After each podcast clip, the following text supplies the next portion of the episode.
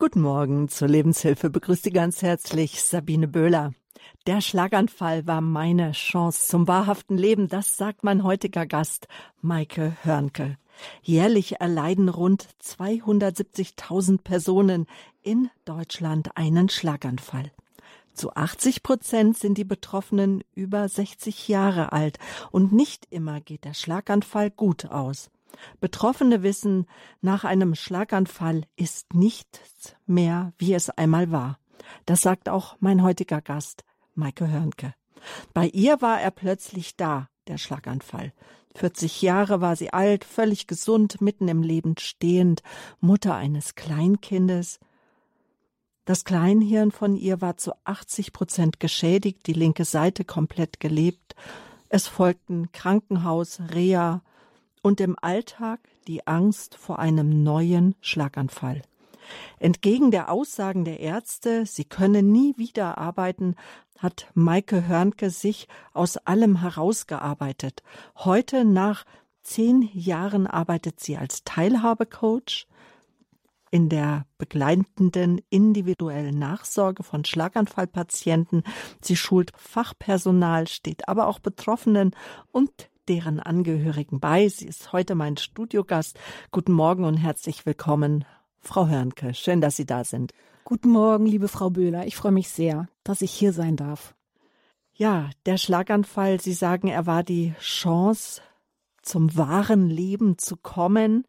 Heute sind Sie Teilhabecoach, was das ist und äh, wobei Sie helfen. Darüber sprechen wir jetzt im Laufe der nächsten Stunde.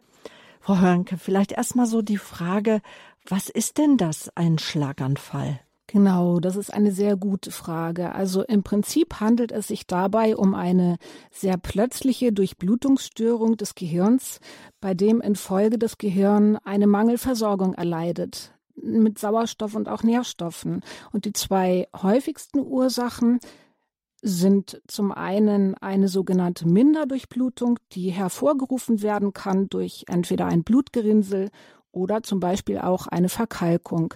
Und die zweite Ursache wäre eine sogenannte Hirnblutung. Beide Ursachen können hervorgerufen werden durch mangelnde Bewegung, Rauchen, generell schlechte Lebensstile, Diabetes, zu hohem Blutdruck, aber auch Übergewicht und Entzündungen können es hervorrufen. Oder wie bei mir in meinem Fall, weil es keine Ursachen gab, war meine Erklärung der dauerhafte Stress, dem ich als berufstätige Mutter im Prinzip ausgesetzt war damals. Mhm. Und, und was passiert bei einem Schlaganfall im Organismus? Tja, also das Gehirn generell ähm, ist eigentlich das komplizierteste Organ überhaupt, das die Natur hervorgebracht hat. Es besteht aus 100 Milliarden Nervenzellen mit Fähigkeiten, an die eigentlich kein Supercomputer herankommt. Und die wichtigste Eigenschaft dabei ist die Lernfähigkeit. Und das ist eigentlich auch das, was ich Menschen immer anführe, egal welchen Alters, was Mut macht. Denn ähm, wichtig ist zu wissen, eine Hirnschädigung ist immer irreversibel, aber es kann sich reorganisieren und das bis ins ganz, ganz hohe Alter. Und das finde ich ist eine unglaublich mutmachende Nachricht. Was heißt das konkret? Ein Hirn kann sich reorganisieren. Kann man das, wir als Laien würden sagen, vieles kann äh, neu erlernt werden. Eine Sprache, die vielleicht verloren gegangen ist. Richtig, genau. Mhm. Also die häufigen Ursachen sind ähm, Sprachstörungen, die Sie gerade erwähnt haben, aber auch Lähmungserscheinungen, Schluckstörungen, auch Sehstörungen. Und ähm, ja, im Prinzip ist es so, dass sich das Gehirn auf eine Art und Weise reorganisieren kann, die wie bei mir letztendlich für mich bis heute ein Wunder darstellt, weil ich nie gedacht hätte, dass stetige Übung, der Glaube und die Disziplin zu diesen Verbesserungen führen können, von denen ja auch bei mir gerade die Ärzte damals sagten, ich könne eigentlich nie wieder arbeitsfähig werden. Das ist natürlich erstmal total niederschmetternd, wenn man das mhm. auch hört, diese Prognose aber Sie haben es geschafft. Sie sind heute äh, auch Heilpraktikerin für Psychotherapie, haben gesagt, ich mache eine Traumatherapieausbildung. Ich möchte Menschen beistehen, auch als Trauer, mhm. Sterbe- und Krisenbegleiterin. Richtig. Aber dennoch mal die Frage, damit wir uns da auch reinversetzen können, weil ich denke, viele Zuhörer haben vielleicht schon selbst einen Schlaganfall erlebt. Jeder äh, erlebt den individuell völlig anders. Ähm, wie war das bei Ihnen? Oh, also das werde ich öfter gefragt, auch ob er sich angekündigt hat. Und er hat sich angekündigt, aber mit, mit Anzeichen, die, die völlig normal für mich waren. Damals, ich litt unter einem steifen Nacken über vier Tage hinweg. Das habe ich der Zugluft geschuldet und unter extrem ausgeprägten Kopfschmerzen.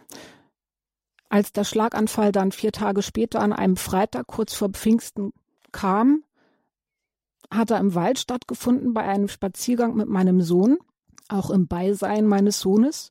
Und gemerkt habe ich das dadurch, dass ich unter einem plötzlichen Schwindel litt, unter Gleichgewichtsstörung und dann folgten Erbrechen und ich konnte einfach nicht mehr stehen. Und interessanterweise wusste ich auch sofort, dass es sich dabei um einen Schlaganfall handelt. Und das sind so, also das können die Anzeichen sein, die Begleiterscheinungen. Und die gute Nachricht ist, ein Schlaganfall tut nie weh, außer halt die Begleiterscheinungen, die das vielleicht ankündigen.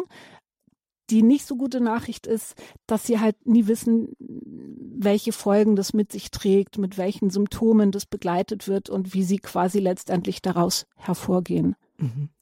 Und ihr Sohn war dabei. Er war damals noch ziemlich jung, also er hätte keine Hilfe holen können. Sie mhm. haben dann selber noch Hilfe geholt und auch organisiert, dass sich Menschen um ihr Kind kümmern. Ja, das ist so, das, also das ist so für mich das Wunder.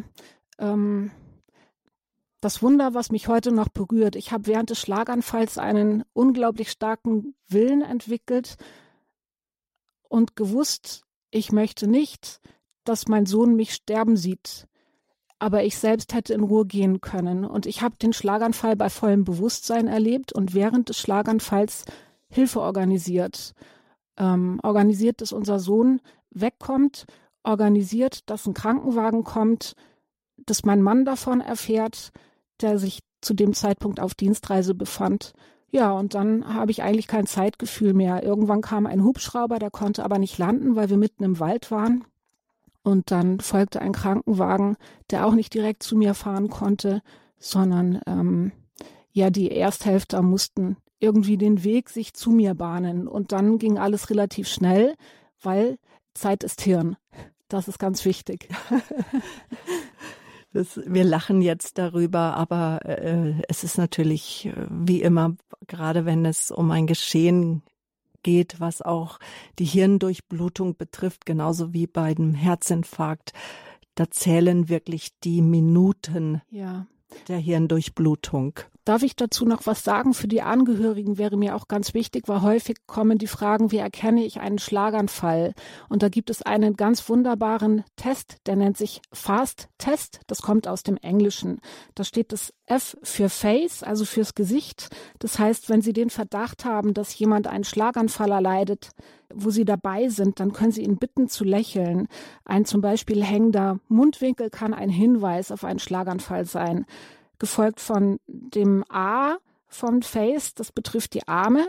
Wenn Sie die Arme beidseitig gestreckt vorne mit den Handflächen nach oben ausstrecken oder auch dem Betroffenen bitten, diese über Kreuz zu legen, kann ebenfalls ein Hinweis sein. Dann gibt es das S für die Sprache, für Speech. Bitten Sie einfach den Betroffenen, einen einfachen Satz zu sprechen. Oftmals kann es dann verwaschen klingen bis hin zu gar keiner Aussprache mehr führen. Und dann natürlich T für Zeit im englischen Time. Schnelle Hilfe holen ist ganz, ganz wichtig. Einfach die 112 wählen. Mhm. Ich sehe, wir haben schon erste, eine erste Hörerin in der Leitung. Wir hören, was Sie zu sagen haben, zu fragen haben. Aus Frankfurt rufen Sie uns an. Guten Morgen. Hier in der Lebenshilfe begrüßen wir Sie herzlich auf Radio ja, Horeb Leben mit Gott. Hallo. Ja, guten Morgen. Also ähm, man muss tief atmen, wenn man die Geschichte hört und wow, diese Grenzsituationen dann auch.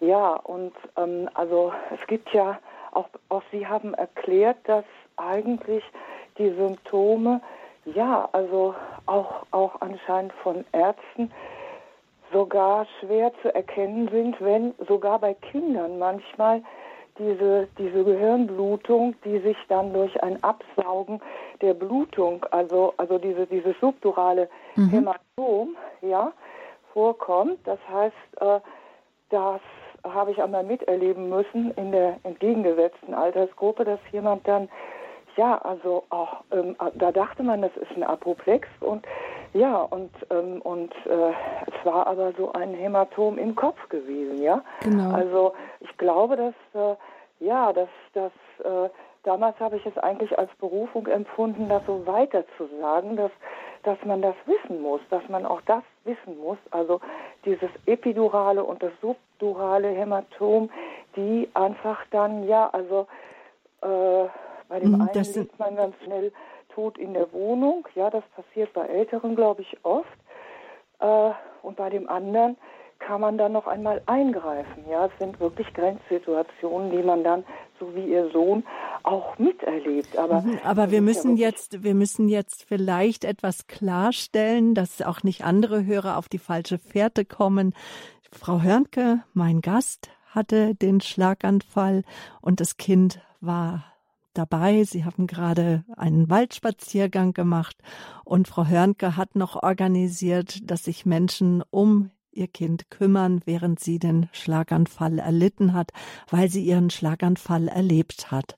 Aber es stimmt, es gibt Geschehen im Gehirn, dass sich Blut ähm, ausbreitet oder verschiedenste Geschehen äh, dass äh, Hirnareale dadurch einfach beschädigt werden und dann gibt es ähnliche Symptome und da muss auch schnell, schnell reagiert werden und dabei hilft der Fast-Test.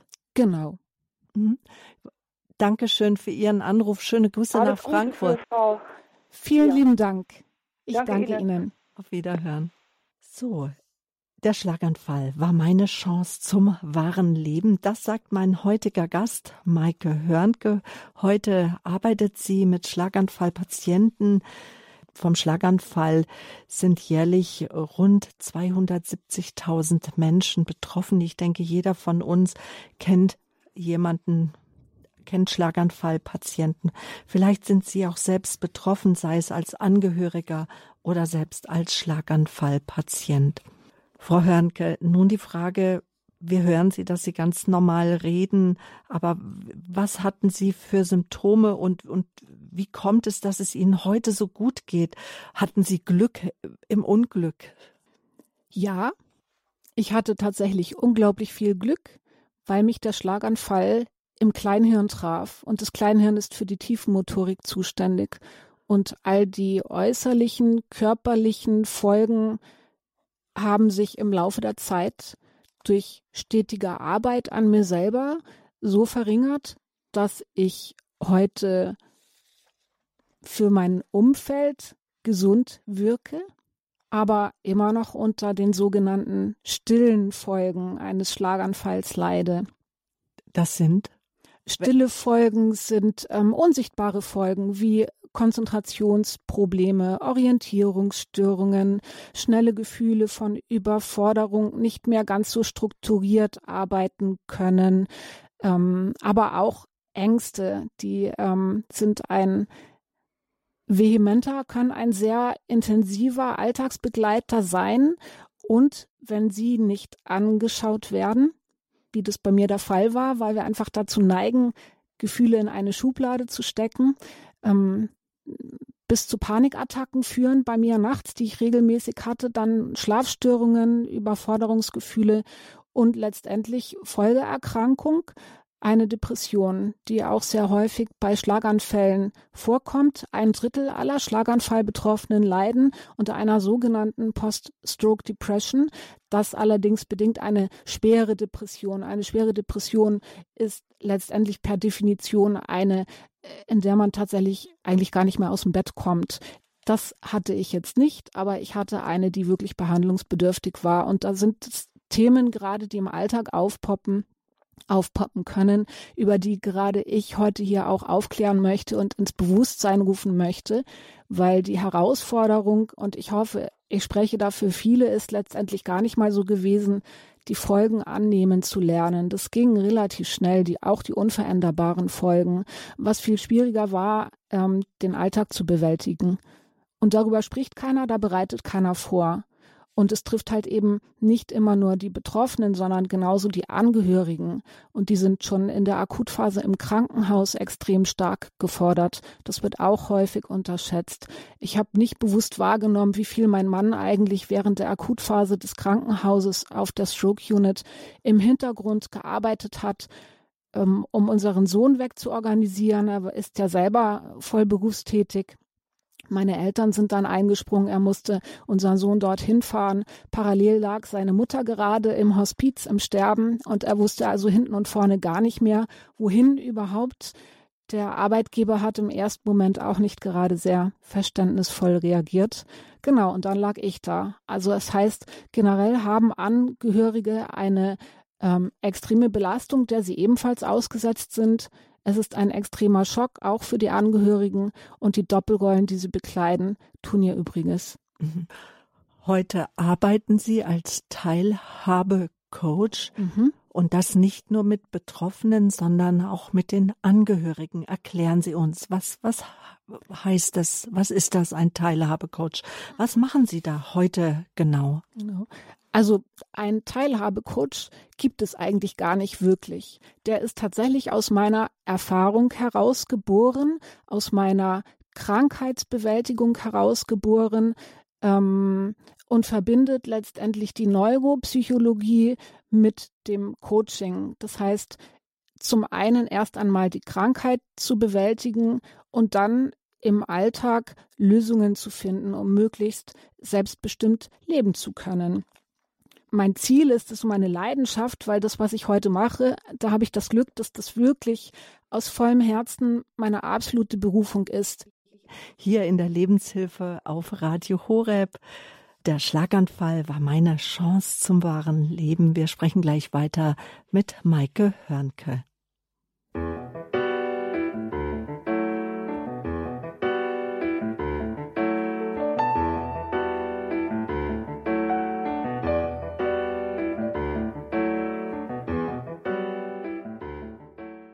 Schön, dass Sie eingeschaltet haben hier in der Lebenshilfe auf Radio Horeb. Maike Hörnke ist gerade unser Gast und erzählt uns von ihrem schweren Schlaganfall, den sie gerade einmal mit 40 Jahren erlitten hat und das als völlig gesunder Mensch.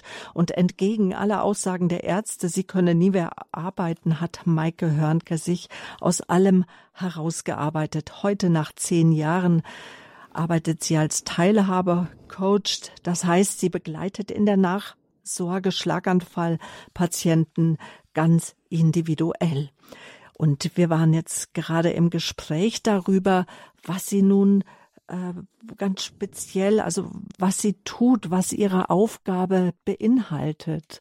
Und das Besondere ist jetzt auch, sie sagte schon, eigentlich gibt es es gar nicht, dass äh, den Teilhabecoach, dass sie das sozusagen neu kreiert und ins Leben gerufen hat und dass sie ihr Anliegen ist, die Neuropsychologie mit der Beratung mit dem Coaching zu verbinden und äh, sie kennt halt äh, auch, wie es Angehörigen geht von Schlaganfallpatienten, dass die gerne äh, aus den Augenwinkel äh, so ein bisschen verloren gehen. Und als sie auf der Station war, wo man sich um sie ganz intensiv gekümmert hat, als sie ihren Schlaganfall hatte, war ihr Mann sehr stark gefordert mit allem. Und da sie einfach weiß um die Hintergründe, kann sie gut Menschen beistehen.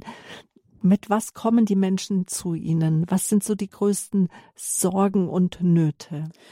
Die Menschen finden zu mir, wenn sie sich im Alltag unsicher fühlen. Das betrifft sowohl Angehörige als aber auch Betroffene. Wenn es innerhalb der Familie Spannungen gibt und die Angehörigen nicht wirklich wissen, wie sie mit Betroffenen, wie sie mit den Folgen der Erkrankung umgehen sollen, zum Wohle der Betroffenen. Ich spiele häufig eine Übersetzerin. Ich fahre zu den Familien rein. Ich erkläre die Situation aus dem Blickwinkel der Betroffenen für die Angehörigen, weil häufig in dieser Akutphase, ich sag mal, Akutphase ist nicht der richtige Ausdruck, aber in dieser Akutphase der Nachsorge des Alltags, in der frühen Rückkehr nach der Reha, wissen Betroffene häufig selbst gar nicht, dürfen sich erst neu kennenlernen. Sie haben ja viele Fähigkeiten verloren, häufig auch schwerwiegend, dass sie gar nicht mehr sprechen können. Und da fungiere ich quasi als Vermittlungsstelle, als Übersetzerin, um die Gefühle, um die Empfindungen, um das, wie sich ein Mensch fühlen kann, den Angehörigen näher zu bringen. Mir ist es deswegen so wichtig, weil ich das alles selber erfahren habe und weiß, da gibt es Studien, dass rund 76 Prozent aller Familien an den schweren Folgebelastungen dieser Erkrankung scheitern. Und das möchte ich vermeiden. Und das funktioniert durch die gegenseitige Wertschätzung, dass nicht nur die Betroffenen sich selbst sehen in ihrer schweren Situation, sondern auch Verständnis haben für die Leistung und die Unsicherheiten auch der Angehörigen. Gegenseitige Wertschätzung, gegenseitiges Kommunizieren, Wahrnehmung der Gefühle und was ich immer unterschätze, aber was mir häufig mitgeteilt wird, ist, durch die eigene Betroffenheit erreiche ich eine unglaublich gute Augenhöhe in den Familien. Ich mag nicht immer alles verstehen und wissen. Ich habe es ja auch ganz individuell erlebt, genau wie die Menschen, die vor mir sitzen. Aber was ich mache, ist, ich gebe unglaublich viel Mut. Allein deswegen, weil die Aussagen so negativ waren, die Prognosen. Und ich stehe da und kann sagen, schaut mich an, das könnt ihr auch schaffen. Und das ist mir so wichtig und das ist das Geschenk. Und fragen Sie dann die Leute auch immer, wie haben Sie das geschafft? Oder anders gefragt, ja genau, fragen Sie die Leute, wie haben Sie das geschafft, Frau Hörnke? Ja, die Leute fragen mich, wie ich das geschafft habe. Und ich glaube, dass es gibt ja ganz viele Menschen da draußen, denen es ähnlich ging und geht wie mir, dass das ganz viele Aspekte sind. Zum einen ist es, glaube ich, mein Zugpferd war unser Sohn, für den ich einfach wieder möglichst normal leben wollte, um ihm ein möglichst normales Leben zu schenken mit einer nicht behinderten Mutter, wenn ich das so sagen also darf. Das heißt, dass so ein erster Punkt ist, dass man einen Ankerpunkt hat, dass man sagt, Sinn. das ist mein, dass man ein Ziel hat, dass man einen, genau, Sie haben es genannt, Sinn sieht, warum man auch wieder gesund werden möchte, dass man nicht resigniert. Sie haben uns auch schon eben erzählt, dass bei Ihnen auch als Folgeerkrankung und die bei ein Drittel der Schlaganfallpatienten auftritt, nämlich eine depressive Verstimmung ist, eine oder eine Depression, die mhm. vielleicht sogar auch medikamentös behandelt werden muss. Genau. Bei Ihnen war es so. Ja, aber ich wollte die Medikamente nicht nehmen. Das war mein Problem ich habe es dann, ich habe es dann mit Unterstützung von ähm, Psychotherapeuten geschafft, da raus gestärkt hervorzugehen, das Ganze zu überwinden. Und im Anschluss habe ich mich an Coaches gewendet, weil ich gemerkt habe, dass die Krankheitsbewältigung allein nicht reicht, um mich in ein, ich sage noch nicht mal glücklich, sondern ein normales Leben zu führen die Coaches haben dann dazu geführt, dass ich vielleicht meinen mhm. genau, Blickwinkel verändere und mir neue Lebensperspektiven eröffnet, vor allem neue Fähigkeiten entdeckt, die nicht neu waren, sie waren halt einfach von mir selber noch nicht entdeckt und das ist diese unglaubliche Chance. Genau. Mhm.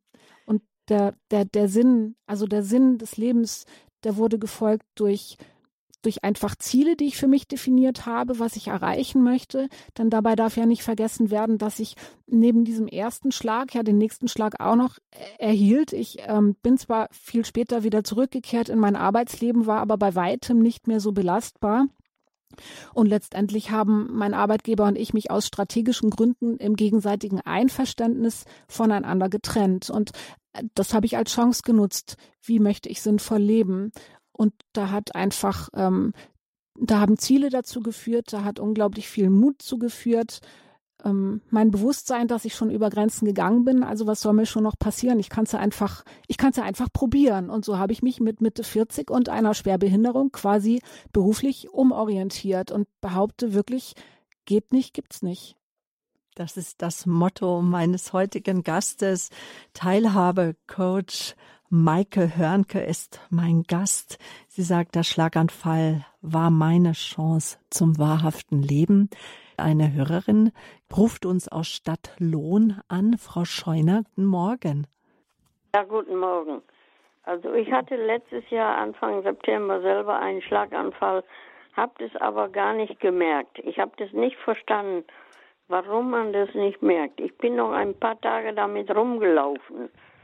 Ich habe nur gemerkt, dass irgendwie mein Kopf nicht mehr arbeitet und dass ich irgendwie nicht richtig da bin. Das habe ich nicht verstanden. Und nach zwei Tagen habe ich dann meine Schwester angerufen morgens, habe gesagt, bring mich bitte ins Krankenhaus. Bei mir ist, stimmt irgendwie was nicht. Und die haben mir dann erzählt, ich hätte einen Schlaganfall gehabt. Wie gibt es denn sowas? Ich konnte morgens aufstehen, konnte laufen. Mhm.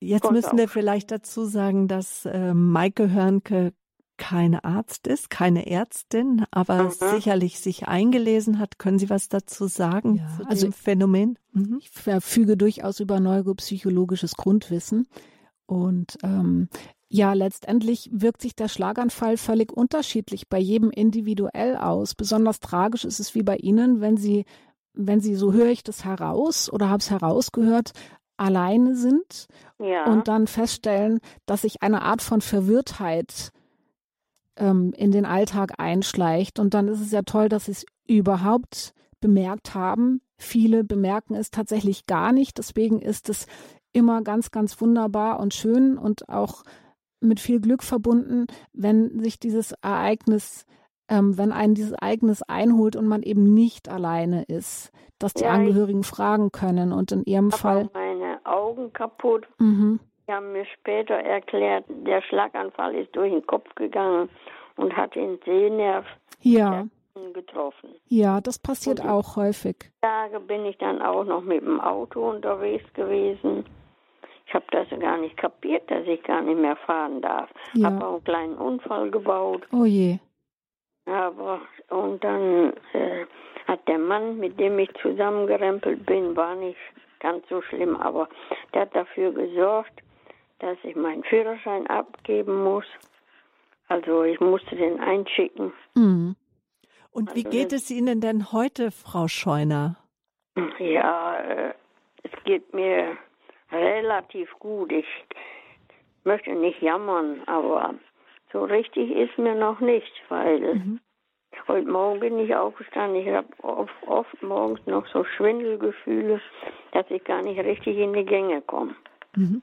So, und jetzt fragen wir doch mal die Frau Hörnke, weil so geht es, denke ich, vielen Patienten, die einen Schlaganfall erlitten haben, die es nicht in die Gänge kommen und wie machen Sie da Mut, dass man trotzdem sagt, so und heute ist ein neuer Tag und für heute ist habe ich ein Ziel heute an diesem Tag, dass man sich kleine Ziele setzt, Tag für Tag. Genau. Also das Allerwichtigste ich kann ja immer nur von mir sprechen, war für mich damals die Erkenntnis, dass ich mich im Alltag nicht mehr mit meinem mit meinem früheren Ich, mit meinen früheren Leistungen und Fähigkeiten vergleiche, sondern dass ich lerne, dass ich quasi ein neues Leben geschenkt bekommen habe, dass auch Sie als Betroffene schauen, sich darauf zu konzentrieren, welche, welche ähm, Erfolge haben Sie denn schon seit der Rückkehr in den Alltag körperlich oder auch mental für sich selber erreicht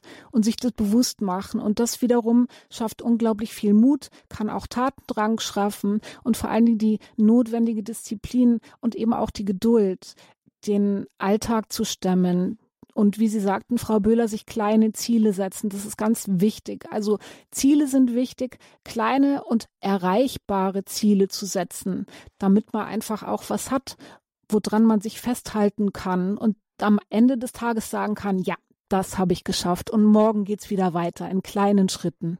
Mhm. Das war schon ganz schlecht, schlimm. Ich hatte vorher immer noch gearbeitet, mhm. aber dann ja. war alles weg. Ja, und das, das hat, haben Sie uns ja auch erzählt, Frau Hörnke, dass Sie dann auch aus Ihrem Beruf ausgestiegen sind aus ihrem ehemaligen Beruf, dass ja sozusagen dann auch alles dann auch noch weggebrochen ist. Aber die Ermutigung, und das möchten wir auch heute, wenn wir über den Schlaganfall sprechen, wir möchten ermutigen und wir möchten Sie ermutigen, ähm, Frau Scheuner, dass Sie jeden Tag neu anfangen und da Sie Radio Horeb-Hörer sind, jeden Tag neu mit Gott leben mit Gott. Das ist ja unser Motto. Die Hörerfamilie ist mit Ihnen. Alles Gute für Sie, Frau Scheuner. Schöne Grüße nach Stadtlohn. Nun möchte ich ganz herzlich in Augsburg am Telefon Frau Grimm begrüßen. Guten Morgen, Frau Grimm. Guten Morgen. Also ich wollte mal der Frau Hörnke äh, danken für den guten Vortrag und kann also nur äh, zustimmen, dass also vieles, was sie jetzt gesagt hat, auch stimmt. Und meine Mama, die hatte einen Schlaganfall und dass das also unwahrscheinlich schnell geht, dass man das als betroffen oder als Nebenstehender gar nicht so im ersten Moment realisiert. Also sie hat nur im, im, mit dem Radio mitgesungen und hatte also ihren Enkel mit einem Jahr auf dem Arm und hat den wirklich total festgehalten. Ich musste also das Kind erstmal von ihr nehmen. Keiner wusste, was äh, mit ihr war. Sie hat plötzlich eben aufgehört zum Singen, hatte den Buben wirklich total fest in der Hand. Also es hat ihr, ja, wie wenn sie das innen, inner sich oder innerhalb sich gespürt hat, sie hat jemanden in der Hand und sie darf ihn nicht fallen lassen. Dann waren natürlich auch die Anzeichen gegeben, schiefer Mund und ja, wir hatten sie dann eigentlich schnell ins Krankenhaus gebracht und es war dann für uns eigentlich so, dass sie immer im Krankenhaus von Vergangenem gesprochen hat. Also sie hatte Streit mit ihrer Schwester und hat da immer mit ihrer Schwester um ihre Schwester gerufen und wollte immer Frieden, wo wir gesagt haben, wie kann die jetzt in dieser Situation ja an, an ihre Schwester denken? Es war für uns mhm. alles irgendwie un, unverständlich. Ne? War sie im Schock? Sie war irgendwie im Schock. Also, ja.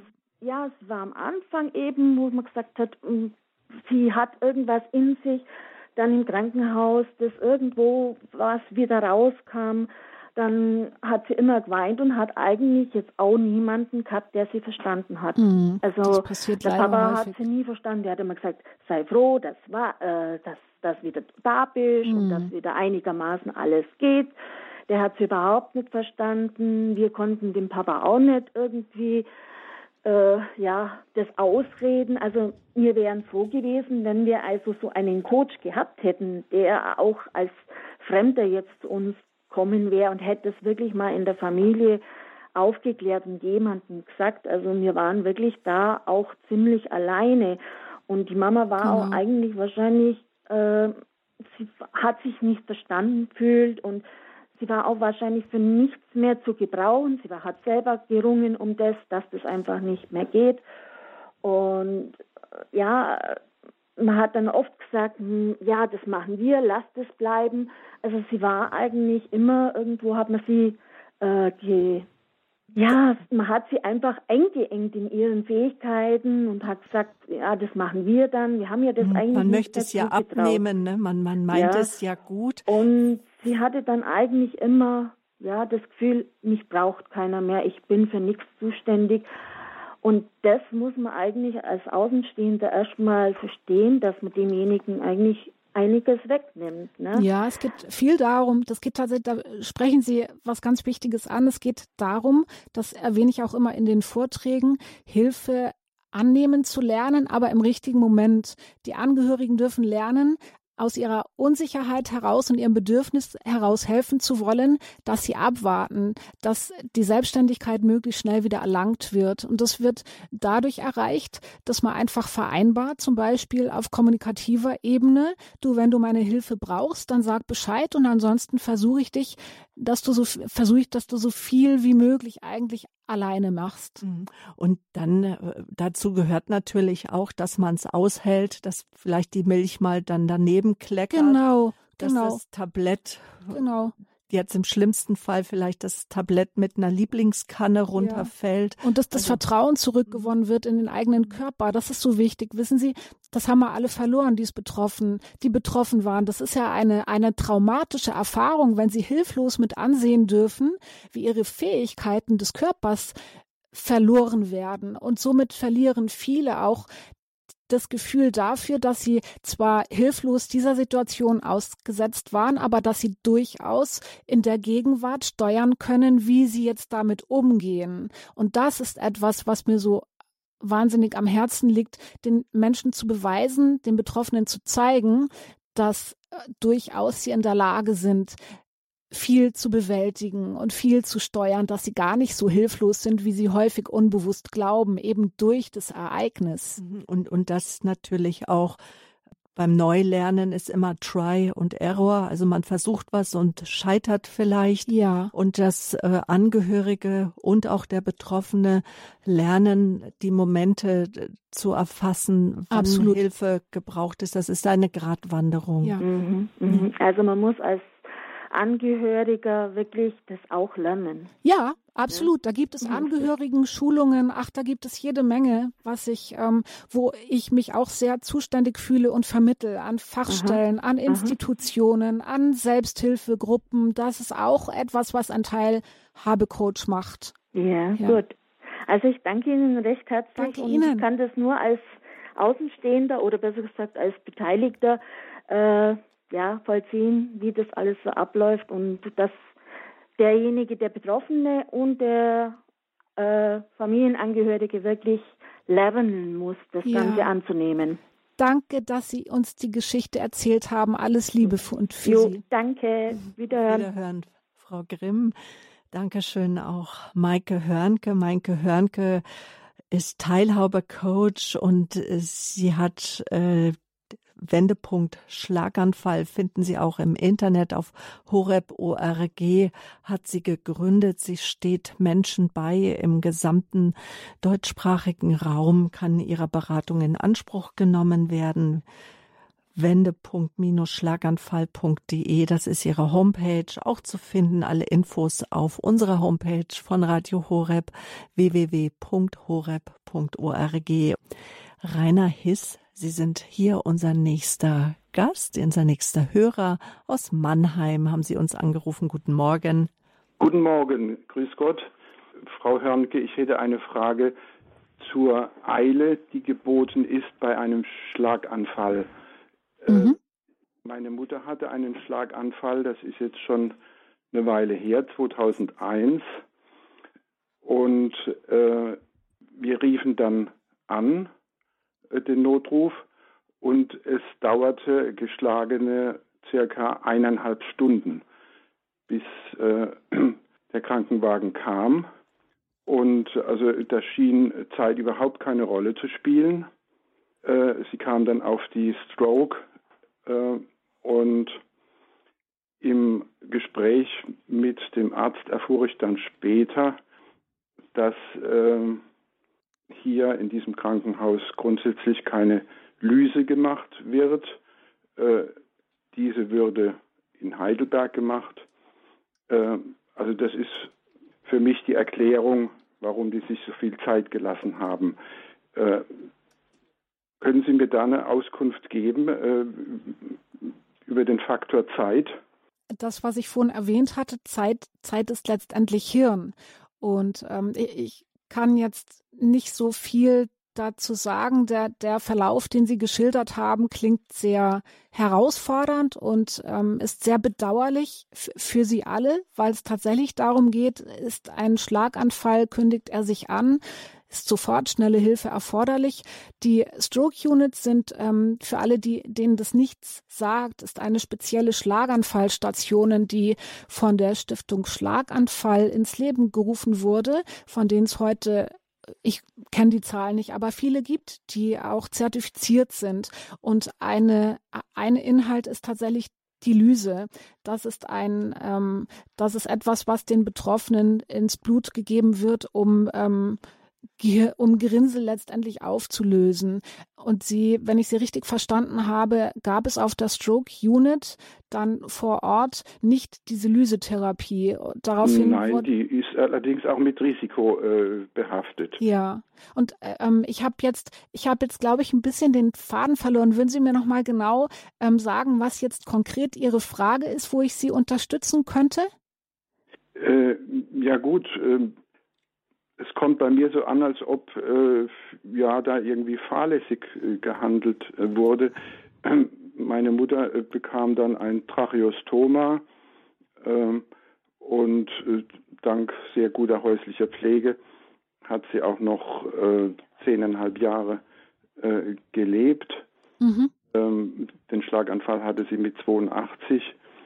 Aber ich wundere mich eben heute noch ja. und habe da nie eine, eine Auskunft bekommen, warum die sich circa anderthalb Stunden Zeit gelassen oh, haben. Also das ist verwunderlich. Es sollte nicht üblich sein.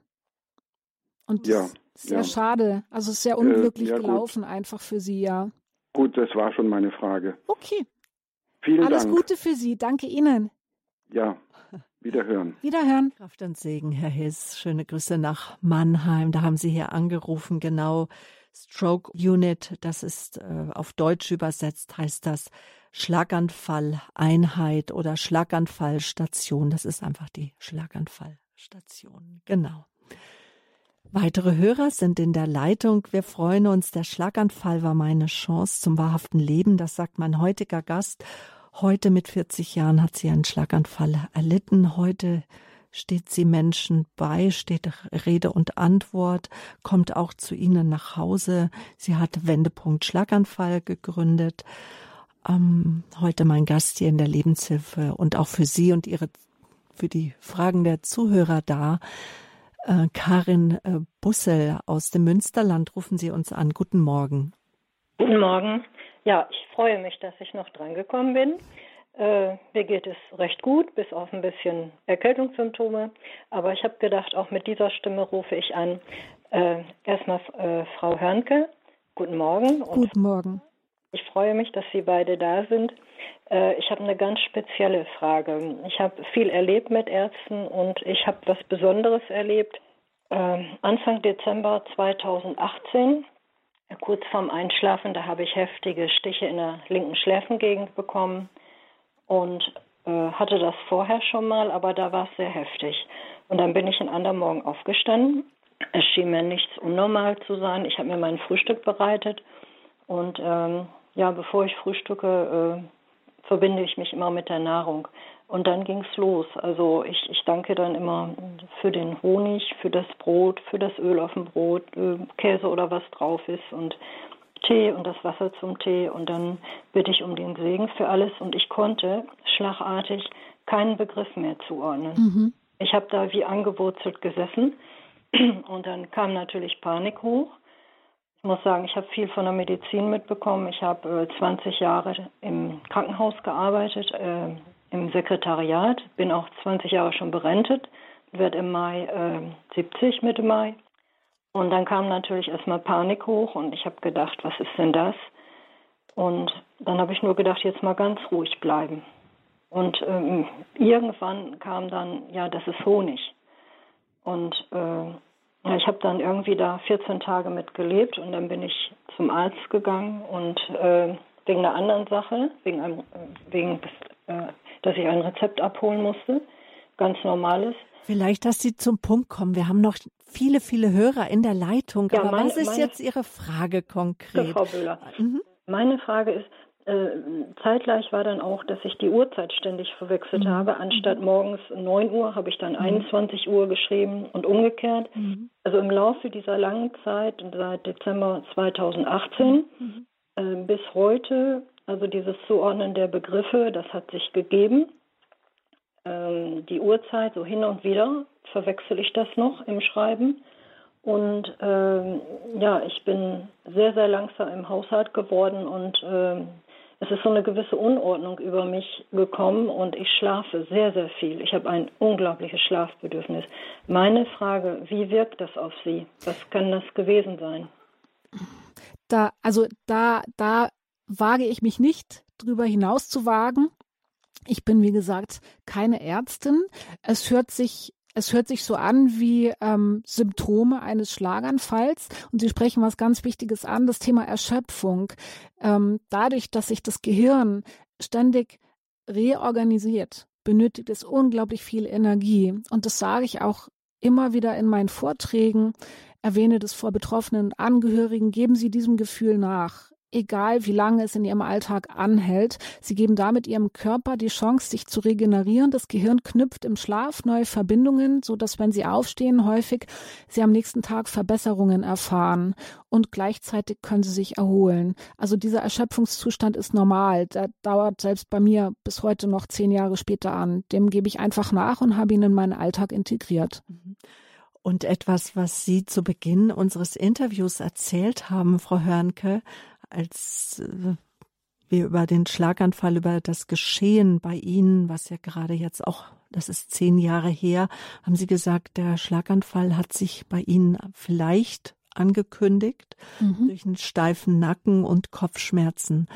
Haben Ärzte Ihnen das bestätigt, dass das wahrscheinlich schon Schlaganfallsymptome waren?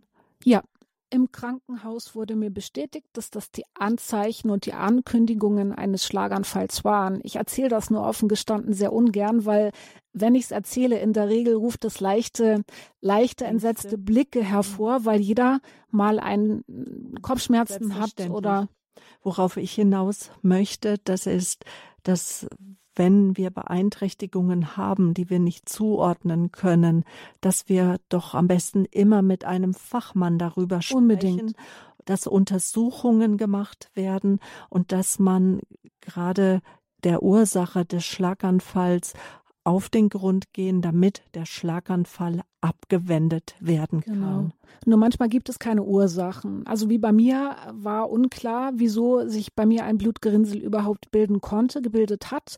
Das wiederum birgt neue Herausforderungen gerade im Alltag, weil sie nicht wissen, was sie vermeiden können, um einen erneuten Schlaganfall zu vermeiden. Auch was relativ häufig der Fall ist innerhalb eines Jahres. Darum gilt es auch, sich genau seine Lebensführung anzuschauen und auch immer wieder bei Bedenken auf Ärzte zurückzugreifen. Ganz, ganz, ganz wichtig. Wenn Sie als Betroffener Veränderungen feststellen, nach einem Schlaganfall rufen Sie lieber zu viel als zu wenig einen Facharzt an, Ihren Hausarzt, erklären Sie ihm, weshalb Sie sich unwohl fühlen, weil der muss dann den Schlaganfall nicht aushalten. Das sind dann wiederum Sie. Also haben Sie Mut, Sie gehen damit keinem auf die Nerven, einfach anrufen und das abklären.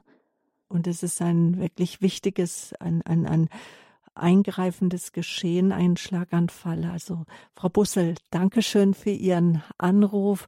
Alles Gute für Sie. Herzliche Grüße ins Münsterland. Und jetzt äh, möchte ich in den Raum Heidelberg gehen mit unserer Aufmerksamkeit. Dort ist Frau Uth. Ja, mein Mann hatte vor 20 Jahren einen Schlaganfall, allerschwerster. Ich habe ihn selbst ins Krankenhaus gefahren. Äh, ja, in Weinheim und die zur Lyse, zur, ja, weil die in Weinheim keine Neurologie haben, ist er nach Mannheim gekommen. Und dort ist er dann versorgt worden, da ist er sofort an die Lyse gekommen.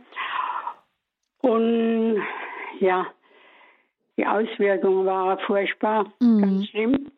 Er konnte also alles im Kopf weg, weg gewesen. Die Sprache total weg, rechtzeitig gelähmt und noch vieles mehr. Weil mein äh, Anliegen ist, die Ärzte, die machen dann einem äh, Vorwurf, sie schaffen das doch nicht, ihr Mann, ihr Mann muss in ein Heim und so weiter mhm. und so weiter und so fort.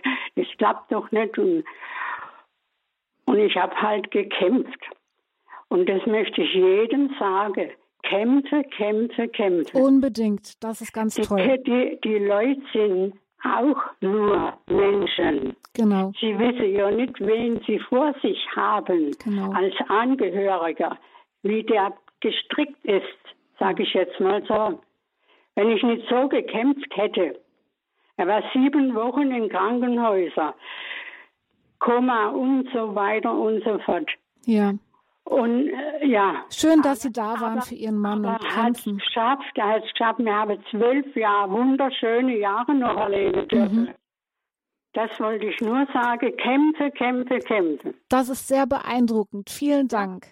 Bitte schön. Danke, Frau Ade. Ja, Tschüss. Ade. Auf Wiederhören. Und vor allen Dingen, wenn man dann ein pflegender Angehöriger ist, dann bekommt man ja auch Unterstützung. Und das ist auch etwas, für die Sie jetzt da sind als Teilhabecoach, nicht nur für Betroffene, sondern auch für die Angehörigen, die ja so Mitbetroffene genau. sind. Und was raten Sie da? Weil man möchte natürlich so viel wie möglich selber für seinen Schlaganfall betroffenen Angehörigen machen, muss aber selber auf seine eigenen Batterien aufpassen, dass die Akkus nicht leer laufen und vielleicht nicht mehr aufzuladen sind. Das ist die Kunst im Leben. Die Kunst ist für alle in der Balance zu bleiben. Und nicht nur ich im Übrigen unterstütze da. Ich denke da gerade an eine ganz wundervolle Organisation, die sich speziell pflegenden Angehörigen gewidmet hat. Ich weiß jetzt nicht, ob ich Namen nennen darf, aber das ist auch etwas, wofür ich stehe. Ich bin extrem vernetzt in allen in der Nachsorge aktiven Fachstellen. Ich ähm, bin auch Mitbegründerin eines Neuroreha-Netzwerks, das sich aktuell in ganz Deutschland bildet, weil es eben darum geht, die fehlende flächendeckende Nachsorge bei einem Schlaganfall, einer neurologischen Erkrankung stärker abzudecken. Und das funktioniert nur sektorenübergreifend. Und da gehört einfach auch zu, dass wir uns vernetzen. Und da gibt es die sogenannte Stiftung Wir von der Frau Bürlein, die sich speziell pflegenden Angehörigen gewidmet hat, wo auch Sie als Angehöriger sicherlich ganz viele wertvolle Informationen erhalten, neben denen von mir. Es gibt die Selbsthilfegruppen, ähm, es gibt diverseste Einrichtungen. Also nehmen Sie alles in Anspruch, was sie finden können. Und wenn sie nicht wissen, wo sie es finden können, dann sprechen sie mich an. Dass wir Kämpfer werden für das Gute, für unseren Angehörigen, der unsere Unterstützung braucht. Aber auch, dass es Menschen gibt, die für uns als pflegende Angehörigen auch kämpfen und da sind, dass wir uns alle mögliche Unterstützung, die ja auch ja das Leben, das Reich Gottes, wir sollen ja füreinander da sein, die einfach das Leben bereithält. Dankeschön für Ihren Anruf und fürs Mutmachen, Frau Utt. Jetzt möchte ich für heute den letzten Hörer begrüßen. Es ist äh, Arno Gabriel. Sie rufen uns aus dem Lahn-Dill-Kreis an, aus dem Herborn-Raum. Mhm. Hallo, schönen guten Tag. Ich komme gerade vom Einkaufen, hatte wieder traumatisches Erlebnis. Ich bin an der seltenen Gefäßverschlusserkrankung Moya Moya erkrankt. Ich galt jahrelang Hypohonda faule Sau. Ich bin Jahrgang 68. Meine Eltern waren vorbildhaft, Vater war nie arbeitslos, Mutter hat geputzt. Ich hatte immer wieder Schlaganfallsymptome, Stempel, faule Sau. Ich komme von einem Konzert, mhm. Gehörsturz, muss zum Neurologen. Meine Mutter sagt, geht zu dem und dem, da war sie wegen Wechseljahren Depression. Und ich sage meine Mutter auch, ach, Sie sind der faule Sau. Person von. Gut jetzt aber, dass Sie äh, einfach, dass Sie Radio Horeb hören, dass Sie wissen, äh, jetzt komme ich einfach ein bisschen an die Grenzen, weil ähm, Frau Hörnke, es geht jetzt ja um die Definition, wann ist vielleicht ein Leben gut, wann ist äh, ein Leben äh, sinnvoll, wie hat ein Mensch zu sein.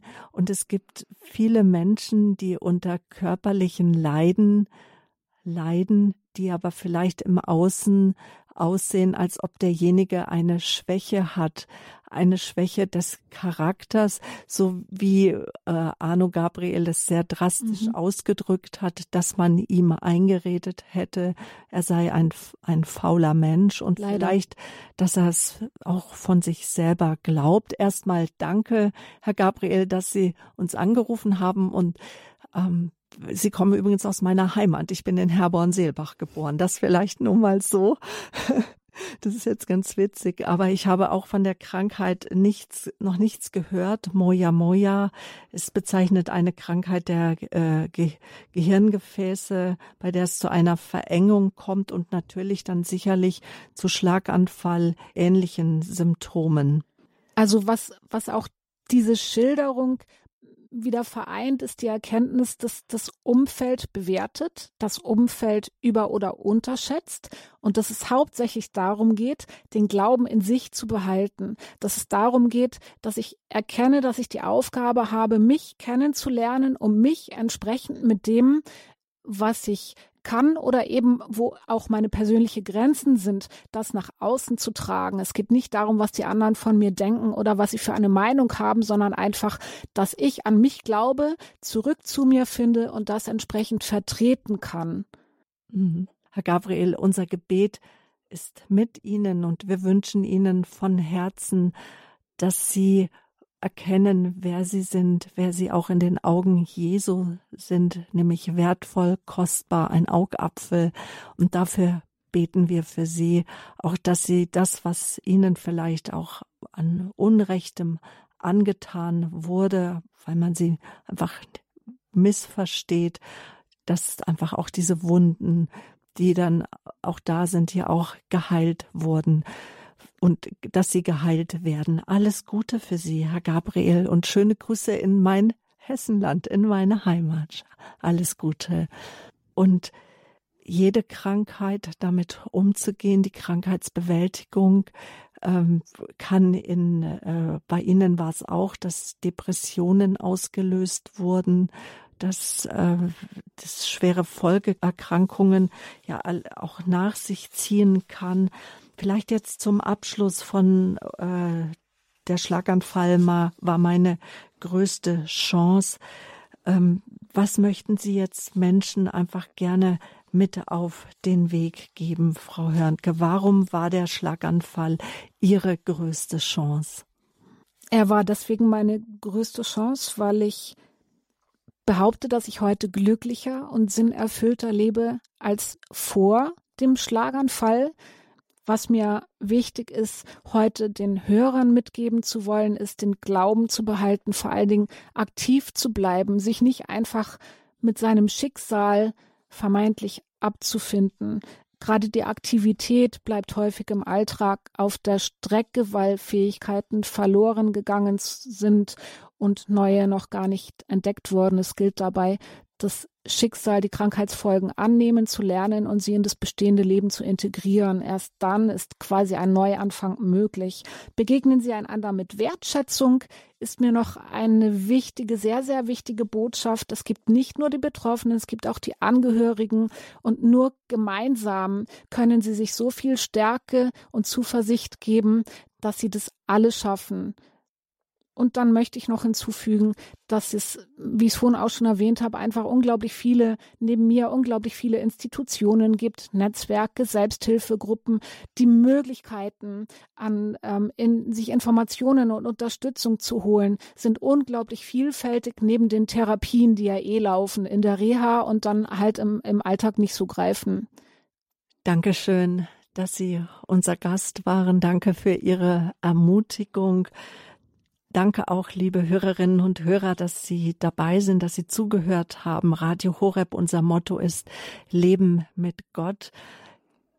Ich wünsche Ihnen, dass spürbar wird, dass Gott mit Ihnen ist, dass er Sie durchträgt, vor allen Dingen durch die Talsohlen des Lebens, dass er Ihnen gerade da beistehen möchte. Er ist kein strafender Gott, sondern der Gott des Lebens, der Gott mit uns. Maike Hörnke, Teilhabecoach. Danke, dass Sie mein Gast waren. Alles Gute für Sie. Vielen Dank, dass ich da sein durfte. Es war mir eine große Freude. Ich möchte mich auch bei Ihnen, bei all den Zuhörern bedanken. Vielleicht haben Sie schon die Radio Horeb App, da können Sie die Sendung nachhören. Wenn Sie eine CD bestellen wollen, der CD-Dienst von Radio Horeb hat die Nummer 08328 921 120. Behüt sie Gott, Ihre Sabine Böhler.